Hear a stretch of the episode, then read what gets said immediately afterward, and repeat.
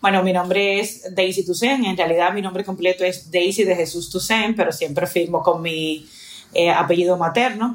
Ya van a entender por qué. Daisy es corresponsal en República Dominicana para la cadena internacional de noticias Telesur.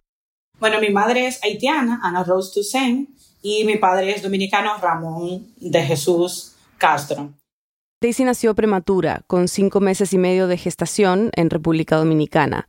Su padre, Ramón, no quiso hacerse muchas ilusiones de que viviría, así que no la declaró en el registro civil. Entonces lo hizo mi madre y obviamente desde que me declararon, pues solo llevaba el apellido de mi madre. No tuvimos ningún inconveniente con eso porque la Constitución de República Dominicana no tenía ninguna objeción con el tema. Era a finales de los 80 y en ese momento la Constitución decía que si nacías en suelo dominicano, eras dominicano. Así que todo bien, por lo menos por un tiempo. En noviembre de 1989, cuando Daisy tenía casi dos años, pasé por un estado eh, de muerte aparente que le llaman catalepsia. Es un trastorno del sistema nervioso. Pierdes momentáneamente la movilidad y tus signos vitales se desaceleran hasta que se vuelven casi imperceptibles. A Daisy la declararon muerta, la llevaron a la morgue, incluso tuvo un funeral. Todo esto antes de salir del estado de catalepsia. Ella dice que esta fue la primera vez que murió. La segunda vino años después, en el 2011. Cuando tenía 24 años, Daisy ganó el segundo lugar de un concurso literario en República Dominicana. Y el Ministerio de Cultura enviaba a modo de premio, digamos, a los ganadores de los últimos concursos a Cuba a la Feria del Libro, a compartir con otros escritores, a hacer actividades, conferencias literarias, etc. Yo en el 2010 solicito mi pasaporte, llevo hacia la Dirección General de Pasaporte para que me emitan el documento y lo que me dicen es, no podemos entregarte tu pasaporte porque tu apellido es afrancesado. Recordemos que el apellido de Daisy, el de su mamá con el que estaba registrada legalmente, es Toussaint. Significa todos los santos en francés. Entonces, en mi cabeza no podía entender qué significaba tener un apellido afrancesado que cuestionaría mi nacionalidad. Claro, esto es una forma de decir afrancesado por no decir haitianizado también, o decir africanizado, porque aquí hay un tema muy delicado, pero importante en República Dominicana y es la negación de la herencia africana. Y obviamente es negar todo lo que nos acerca a Haití, porque Haití representa a África y nosotros representamos los españoles. Daisy salió de la Dirección General de Pasaportes pasmada. Tenía un nudo en la garganta y estaba tratando de digerir lo que acababa de oír. De un momento a otro se había quedado sin nacionalidad y había, de alguna manera, vuelto a morir porque de repente cuando te dicen no te podemos emitir tu documento, te conviertes en un muerto civil. Dos años después, en 2013, la situación de Daisy la vivirían cientos de miles de dominicanos de ascendencia haitiana. La sentencia 168-13 del Tribunal Constitucional, que despoja de la nacionalidad dominicana a decenas de miles de personas dominicanos y dominicanas nacidos en el país desde 1929, la mayoría de ascendencia haitiana. El Tribunal Constitucional estableció que solo se considerarían como nacionales aquellas personas nacidas en territorio dominicano, de padres nacionales o residentes con papeles. Debido a estas medidas, muchos se convirtieron en apátridas, muchas de las personas que fueron afectadas, sus vidas quedaron suspendidas, porque tú no puedes declarar a tus hijos, no puedes eh, trabajar, tienes que hacer trabajos informales, no puedes cotizar en la seguridad social, no puedes abrir una cuenta, en conclusión, no existe.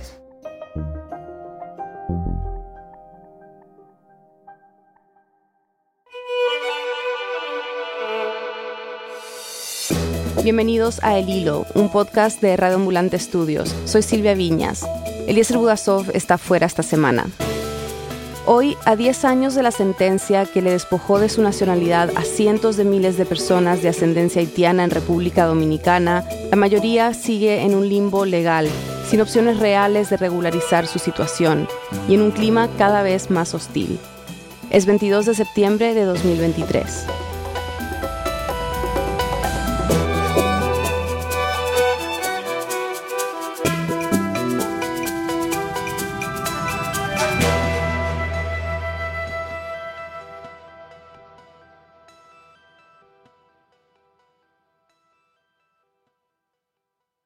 Los intentos por negar la nacionalidad a los dominicanos de ascendencia haitiana no empezaron en 2013, sino mucho antes, con un caso específico.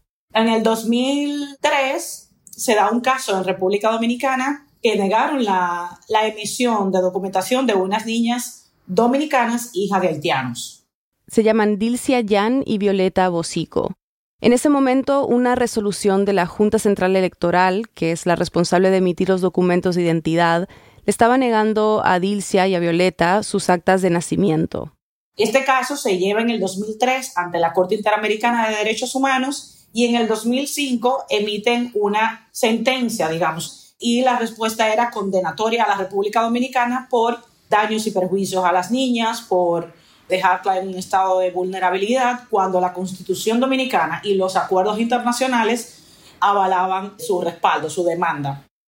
El Estado dominicano tuvo que devolverle la documentación a las niñas, compensarlas económicamente por daños y perjuicios y disculparse públicamente con ellas, aunque esto último no se hizo. Entonces, las niñas ganan el caso en el 2005. Ahora, en el 2007, la Junta Central Electoral hace una resolución donde empieza a señalar que los hijos de extranjeros que están de manera temporal o irregular en el país deben ser inscritos en un libro de extranjería. Según la resolución, si el nombre del niño queda anotado ahí, no puede tener acceso a la nacionalidad dominicana. Eso era una resolución que había emitido la Junta Central Electoral como de alguna forma justificar el que si se daba otro caso, como el de las niñas Bosico, podemos avalar con un documento institucional, porque sería más institucional que constitucional. Desde 1934 hasta enero de 2010, la Constitución decía que todos los niños nacidos en República Dominicana tenían derecho a la nacionalidad, excepto los hijos de padres que estuvieran en tránsito. Ahora, esto de en tránsito suena como que se puede interpretar, ¿no? ¿O era muy claro lo que significaba en tránsito? Eso es lo que quiero señalar, porque la Constitución dice en tránsito. Ahora, ¿cómo se interpretó el tema de tránsito? Se tendió a confundir en lo que es ilegalidad. Una cosa es tránsito y otra cosa es ilegalidad. O sea, hay haitianos que viven en República Dominicana y que tienen un estado de ilegalidad, que no es lo mismo que tránsito. Pero en 2010 modificaron la Constitución y en este nuevo texto agregaron que los hijos de migrantes con residencia ilegal tampoco podían obtener la nacionalidad, sin importar cuánto tiempo sus padres hayan vivido en el país. Este cambio en la Constitución es la razón por la que le negaron a Daisy su pasaporte en 2011. Y luego llegó 2013, y en septiembre de ese año se aprueba una sentencia que hace que toda esta situación, que empezó en 2003 con el caso de las niñas, sea mucho peor. Con la sentencia se recrudece, se le pone un sello institucional, un sello legal de parte de Dominicana. Con la sentencia 168-13, el Tribunal Constitucional decidió que más de 200.000 personas que nacieron y crecieron en República Dominicana, hijos de extranjeros, no tenían derecho a la nacionalidad. Por lo tanto, personas que nacimos, que crecimos, muchos que murieron, de repente ya no eres dominicano. Entonces, el Tribunal Constitucional emite la sentencia en contra de cientos de miles de personas, porque estamos hablando de que la propia sentencia 168-13 era desde 1929 hasta el 2010. O sea, hay décadas y décadas, estamos hablando de alrededor de 80 años o más de 80 años, de personas que nacieron en territorio dominicano. La sentencia le sacó la nacionalidad a cuatro generaciones de manera retroactiva, esto creó una situación de apatridia que jamás se había visto en América Latina. Entonces, el ambiente que se vivía ahí, claro, era de tensión y de incertidumbre, porque de alguna forma hay que decir, la sentencia fue el daño más grande que ha causado la República Dominicana como Estado a una comunidad tan grande como los descendientes de migrantes, hacia sus propios nacionales. Sin embargo, gracias a esa sentencia, a nivel internacional se conoció lo que estaba pasando en República Dominicana con esta comunidad. Solo nos quedaba una sola salida y era la respuesta de la comunidad internacional. El gobierno de ese entonces, liderado por el presidente Danilo Medina, recibió muchas críticas. Con el paso de las semanas, la presión internacional aumentó. La Comunidad de Estados Latinoamericanos y Caribeños, la ONU y el Departamento de Estado de Estados Unidos condenaron duramente la sentencia. La sentencia también tuvo repercusiones a nivel económico, especialmente en la industria turística local. Todo esto llevó a que Medina enviara al Congreso en 2014 la Ley 169-14, también conocida como Ley de Nacionalización. Esa Ley 169 se crea por esas presiones, pero aún así, la Ley 169-14 lo que hizo fue dividir los hijos de extranjeros haitianos, haitianos en República Dominicana, se dividieron en grupos. Daisy hace énfasis en haitianos porque si bien en teoría la sentencia afectó a los hijos de todos los inmigrantes sin importar el país, en la práctica la mayoría de los afectados fueron los descendientes de haitianos. Entonces, como decía Daisy, esta ley dividió a las personas en dos grupos.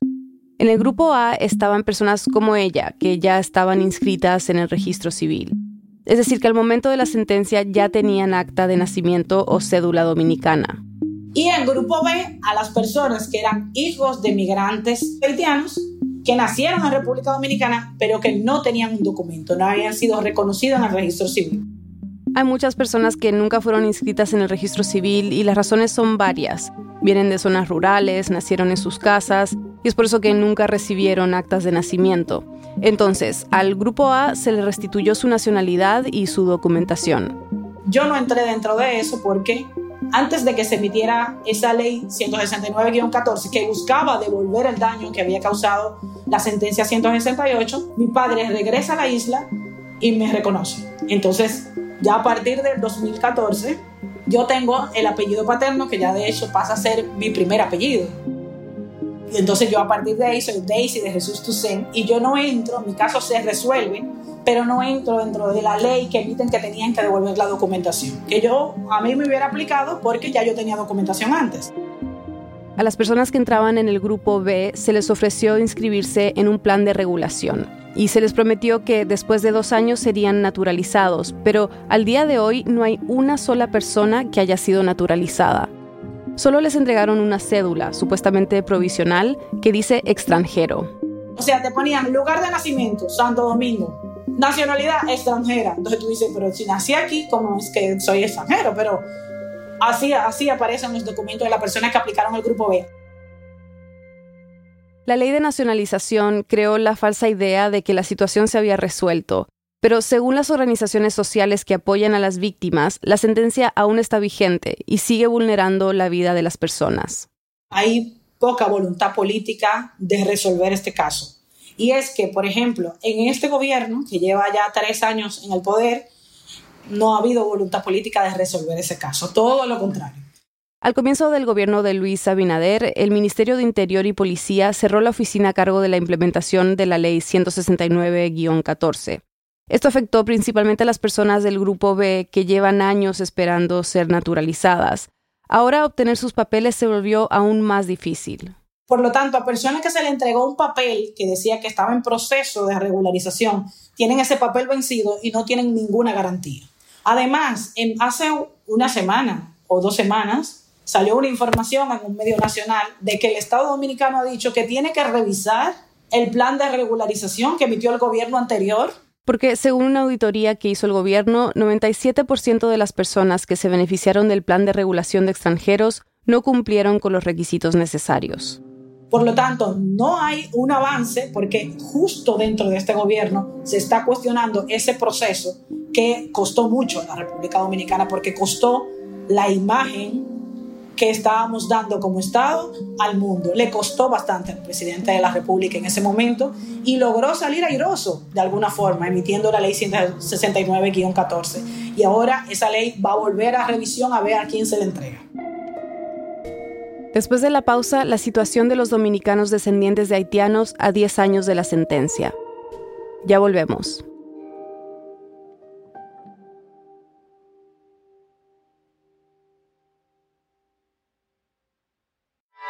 Hola, soy Daniel Alarcón, director editorial de Lilo, y tengo una buena noticia que quiero compartirte. En agosto, el hilo superó las 300.000 descargas, y eso significa un crecimiento de más de 40% comparado con el mismo mes del año pasado. Me llena de orgullo que nuestras historias sobre América Latina lleguen a cada vez más personas para informarse mejor, inspirarse y entender nuevas realidades. Así que quiero agradecerte por escuchar y compartir nuestro episodio de cada viernes. Y recuerda que puedes suscribirte a nuestro boletín y conectarte con nosotros a través de las redes sociales. Muchísimas gracias.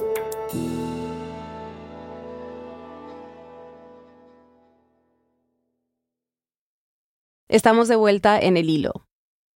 Ogla, han pasado 10 años desde la sentencia 168. ¿Cuál es la situación actualmente? Transcurrido ese tiempo, yo diría que la situación ahora es peor. Ella es la periodista Ogla Enesia. Trabaja en radio, televisión y prensa escrita en República Dominicana. Mi familia es familia mixta, podríamos decirlo en ese contexto. Yo soy dominicana de ascendencia haitiana de una tercera generación por una parte y cuarta generación por otra. Yo nací en un batey en la República Dominicana, es Batey 8. Los bateyes son zonas cañeras que son localidades que se crearon específicamente para la producción azucarera, para que los migrantes que fueran a trabajar la caña de azúcar cuando empezó todo el tema del ingenio en la República Dominicana, pues estuvieran viviendo ahí. Mis padres también tienen la mezcla de dominicanos y haitianos, entonces por eso digo que tenemos tengo tres eh, generaciones de una parte y cuarta generación de otra. ¿Y a ti te afectó la sentencia 168 en su momento, en 2013? No, a mí la sentencia 168 no me afectó de manera directa, pero sí afectó a otras personas de mi entorno. En mi, en mi caso y el de mi familia, nosotros tenemos la documentación regular. Hasta el momento no hemos tenido inconveniente, pero eh, siempre estamos un poco en ascuas siempre tenemos como esa duda de que si sí o si no. Hasta el momento todo está bien, pero vuelvo y reitero que hay personas eh, del entorno de nosotros que sí han sido afectados por la sentencia. Te quería preguntar cómo ha afectado la sentencia a las personas, o sea, cuál es el impacto social, económico e incluso psicológico de la desnacionalización. Wow, son historias que cuando tú las escuchas son completamente desgarradoras. Por ejemplo, te encuentras casos de jóvenes que no han podido ir a la universidad, por ejemplo, o algunos que empezaron a ir a la universidad con el carnet provisional que le dieron después que ya se ilusionaron de que sí iban a poder tener una vida eh, normal, vamos a decirlo, gozando de todos los privilegios, pues no pueden ir a la universidad no tienen acceso al sistema de seguridad social, no pueden acceder a un trabajo formal, todos están condenados a la informalidad en términos de trabajo. La sentencia también ha impactado en la educación de los niños, porque en República Dominicana tienen que tomar una prueba para pasar a secundaria y para las pruebas nacionales tienes que tener un documento de identidad, que es la que te da paso al segundo nivel educativo. Entonces ellos no pueden traspasar el segundo nivel educativo, solamente se quedan con el nivel básico porque no tienen documento. Pero lo más fuerte para ellos es que no pueden incluso trasladarse libremente en el propio Estado dominicano porque están expuestos a que sean detenidos por las autoridades de migración. Ogra me contó que en el sur de República Dominicana hay más puestos de chequeo militar donde controlan la documentación de las personas que transitan por el país pues los que vienen del sur hacia Santo Domingo cada vez es una odisea, porque si se montan en un transporte público para venir y les dicen muéstreme sus documentos, en el caso de los que no tienen cédula y son mayores de edad porque no le han podido permitir tener acceso a la cédula de identidad y solamente tienen un acta de nacimiento, le dicen esta acta no es tuya porque tú eres mayor de edad, como tienes un acta de nacimiento y no tienes cédula. En el caso de los que tienen cédula, muchas veces les dicen la cédula está vencida, entonces tú estás vencido, tú estás irregular en el país y ellos son objeto de detención. Tuvimos casos de algunos que iban camino a la universidad y los detenían porque precisamente ya se les dice usted es haitiano, usted no es dominicano. No tener documentación impacta directamente en la vida cotidiana en la educación como ya escuchamos, pero también en el trabajo y en la capacidad de ahorro, porque sin una cédula de identidad no pueden abrir una cuenta de banco. También afecta su acceso a la salud. No es que no pueden ir a los hospitales, van a los hospitales y los asisten, pero en términos de que el seguro te eh, cubre operaciones, em, asistencia, todo esto, no, no gozan de él porque no tienen ese seguro y no lo pueden tener porque no tienen una documentación. Y estas dificultades pasan de generación en generación. Porque recordemos que desde la sentencia 168-13, si los padres no tienen la nacionalidad dominicana, tampoco la tienen sus hijos y esto también los expone a muchas situaciones, explotación laboral, en otros casos los niños pueden ser víctimas incluso de tráfico y trata, sobre todo las niñas pueden también se ven en ese riesgo de ser víctimas de trata de personas o que se la llevan a una casa de familia a trabajar, explotación laboral de menores de edad, todo porque no tienen documentación, entonces es un drama en todo el sentido de la palabra. Bueno, cuando eh, Luis Abinader llegó al poder, al menos desde afuera, ¿no? Eh, parecía que habría un cambio, un giro en la política del país. Se esperaba quizás un gobierno un poco más progresista, pero parece que no ha sido así em, en la realidad. ¿Qué ha pasado y qué ha sucedido desde que él llegó al gobierno con este tema? Bueno, no ha sucedido nada. Con Luis Abinader se tenía la esperanza de que probablemente se iba a actualizar o mejorar la situación, porque en un primer momento cuando él fue candidato a la presidencia, él entendía, se solidarizaba supuestamente con estos grupos de afectados. Están quitándoles el derecho a la nacionalidad a dominicanos y dominicanas de rostro distinto. Hoy hemos venido a solidarizarnos con todos ellos. Lo hacemos porque pudimos ser uno de ellos. De hecho, fue una manifestación y él mismo dijo, yo podría haber sido uno de ustedes porque yo soy descendiente de migrantes. Yo, como muchos otros miles de dominicanos, soy descendiente de inmigrantes. Mi historia personal se parece a la de muchos afectados. Como nos contó Daisy en el segmento anterior, después de las críticas a la sentencia 168, el gobierno del expresidente Danilo Medina se vio obligado a crear un plan de regulación para los extranjeros. Además, en ese momento había mesas de diálogo entre el gobierno y la sociedad civil para tratar de encontrar soluciones. Sin embargo, cuando llegó el gobierno de Luis Abinader, todo fue desconocido. De hecho, ahora ellos mantienen cerrada la oficina y el departamento que era responsable de este programa. Ahora no está en la mesa, todo está cerrado. El gobierno tampoco da respuesta. Yogla dice que bajo este gobierno la persecución contra los migrantes haitianos y sus descendientes ha aumentado. Ya escuchamos sobre las detenciones. No es un secreto que ahora la situación es más difícil porque antes nuestros jóvenes o adultos nacidos en el país no estaban tan expuestos a ser detenidos en su propia patria. Ahora ellos están expuestos haitianos y dominicanos de ascendencia haitiana están siendo víctimas de operativos que irrumpen en propiedades privadas, centros médicos, estaciones del metro. Mientras algunas personas que acuden al centro de detención en busca de sus parientes detenidos insisten en que nadie les ofrece ningún tipo de información y tampoco... Este lunes 18 de septiembre, en la madrugada, agentes de la Dirección General de Migración entraron en las casas de decenas de personas y las detuvieron. No tenían autorización judicial, tampoco iban acompañadas de un fiscal del Ministerio Público, como lo exige la ley. Entre los detenidos hay personas dominicanas de ascendencia haitiana, incluyendo niños. Todos fueron trasladados a un centro de detención en la frontera, y solo algunos de ellos fueron liberados al día siguiente. Hablamos con miembros del movimiento reconocido que promueve los derechos de los dominicanos de ascendencia haitiana. Nos dijeron que las personas que viven en las comunidades que fueron atacadas han dejado sus casas temporalmente por miedo a ser víctimas de las autoridades migratorias. Nos gustaría entender, como mirando desde afuera, a qué se debe este rechazo hacia los haitianos en República Dominicana y de dónde viene la narrativa sobre una supuesta invasión haitiana. Bueno, esto es un discurso que empezó hace muchísimos años atrás. Es que la historia entre estos dos países tiene siglos. Ogla me mencionó un momento clave.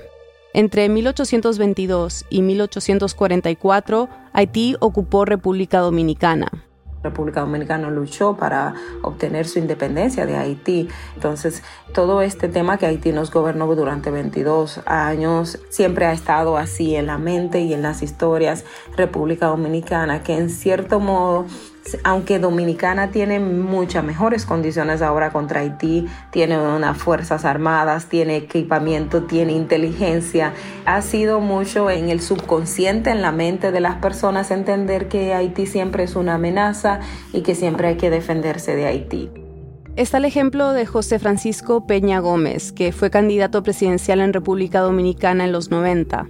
Una de las, eh, de las narrativas que se utilizó para evitar que fuera presidente de la República es decir que él era haitiano y que la patria estaba en riesgo. En 1994, Peña Gómez no llegó a ser presidente porque su contrincante, Joaquín Balaguer, tenía el apoyo de los generales del país y le hizo fraude.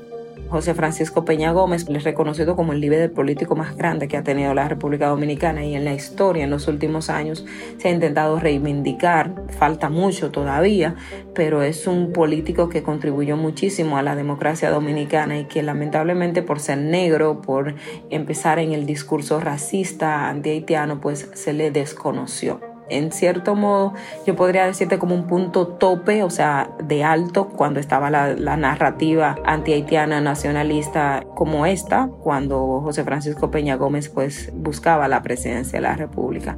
Pero hay una gran diferencia entre ese momento y ahora. Aunque es un discurso que lleva mucho tiempo, ha tomado más fuerza entre grupos de extrema derecha gracias a las redes sociales tenemos muchos mecanismos donde la gente se puede expresar, entonces se ve más acentuado.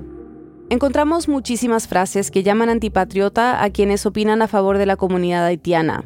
Les dicen, por ejemplo, cito, antipatriotas enemigos de la dominicanidad. Algunas publicaciones en redes también tratan a los haitianos de salvajes. Dicen cosas como, cito, no merecen ni ser llamado Estado país porque son tribus. Y muchas otras exigen deportaciones masivas. Esto es algo que hemos visto con nuestro equipo. Cuando publicamos un episodio sobre las mujeres haitianas deportadas de República Dominicana, también tuvimos este tipo de mensajes. Y aquí cito, que se vayan para Haití, llévenlas a parir a sus casas. Ningún haitiano no va a venir a meterle un terror psicológico en nuestra tierra dominicana. Estamos dispuestos a lo que sea ¡Que viva la República Dominicana! ¡Viva! ¡No somos Haití! ¡Somos dominicanos! ¡No somos Haití! ¡Somos dominicanos! Las manifestaciones no solo han sido en redes sociales y medios, también lo han hecho de manera física, pero cuando hay manifestaciones en las calles el número es mínimo. Sin embargo, en redes sociales, en la narrativa, en los medios de comunicación tienen mucho poder y entonces ahí es donde está la grandeza de ellos. tienen más facilidades de acceder a los medios de comunicación, contrario a los otros, que aunque son mayoría, se convierten en grupos vulnerables porque no tienen ese poder para hacer frente a esa narrativa que tienen los grupos nacionalistas. Además de condenar la migración, ¿qué, más condenan estos grupos? Bueno, los grupos nacionalistas, digamos, casi siempre lo que hemos visto en la narrativa es con relación a la migración haitiana, mayoritariamente. Luego, aquí se estaba intentando hacer la reforma del Código Penal con relación al tema del aborto. En algunos casos también ellos se han pronunciado porque también se definen muy conservadores, como grupos muy conservadores. Una gran parte del colectivo que se autoidentifica nacionalistas rechazaba que se modificara la constitución y se permitiera eh, el aborto en tres causales en la República Dominicana. Fuera de eso, solo el tema haitiano. O sea, son eh, la bandera, yo algunas veces digo que si en algún momento Haití resuelve su situación y todo mejora, no sé dónde tendrán discurso porque no tienen, no hay otro, no hay otra base discursiva, siempre es la invasión pacífica, que nos están invadiendo, que no podemos. Y, y esa ha sido la narrativa de siempre. Bueno, para cerrar, te quería preguntar, como pensando en estos 10 años, ¿no? Que han pasado y las personas que siguen luchando por recuperar su nacionalidad, ¿qué crees que los motiva a seguir esa lucha? Y también si crees que algún día puedan lograr conseguir su nacionalidad. Mira, yo creo que en algún momento se va a poder lograr porque es un derecho y está, o sea, no tienen dónde más ir porque eso es una situación que a medida que pasen los años, pues se va a agravar, el número de personas va a aumentar. República Dominicana va a tener que en algún momento sentarse a la mesa definitivamente para buscar una solución. ¿En qué momento? No los vislumbro así tan de ahora para ahorita porque el panorama ahora estamos en un tema electoral. Las elecciones nacionales son en mayo del año que viene y todo este tema también divide, provoca, genera más o menos simpatías políticas. Esto agrava más la situación para los grupos afectados he tenido casos de personas que me han dicho, mira, yo tengo un, joven que incluso piensa en, en, que mejor no estar vivo porque no es nadie. O sea, gente que tienen una situación de depresión muy, muy seria porque esto les afecta la vida. No tienen una identidad, no pueden moverse libremente, no pueden acceder a, a un trabajo, no pueden realizar sus sueños. Cuando los ves a ellos con toda esta ilusión y de que no pueden lograr nada, les da una tristeza inmensa, se cuestionan incluso se cuestionan a sí mismos. O sea, esto tiene un, tiene un impacto más allá del tema de la, de la documentación. Entonces, ánimos, deseos sí hay, pero sí hay una profunda tristeza en ellos porque eh, sienten que están chocando con una pared. Es como estoy caminando, pero sigo chocando con la misma pared. Y yo creo que yo podría definirlo así, el sentimiento de ellos.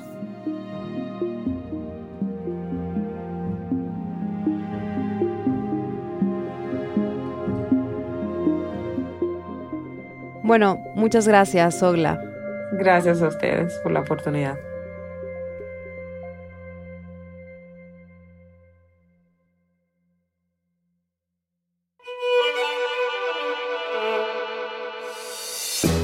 Este episodio fue producido por Nausica Palomeque y por mí. Lo editó Silvia. Bruno Celsa hizo la verificación de datos. La mezcla, el diseño de sonido y la música son de Elías González.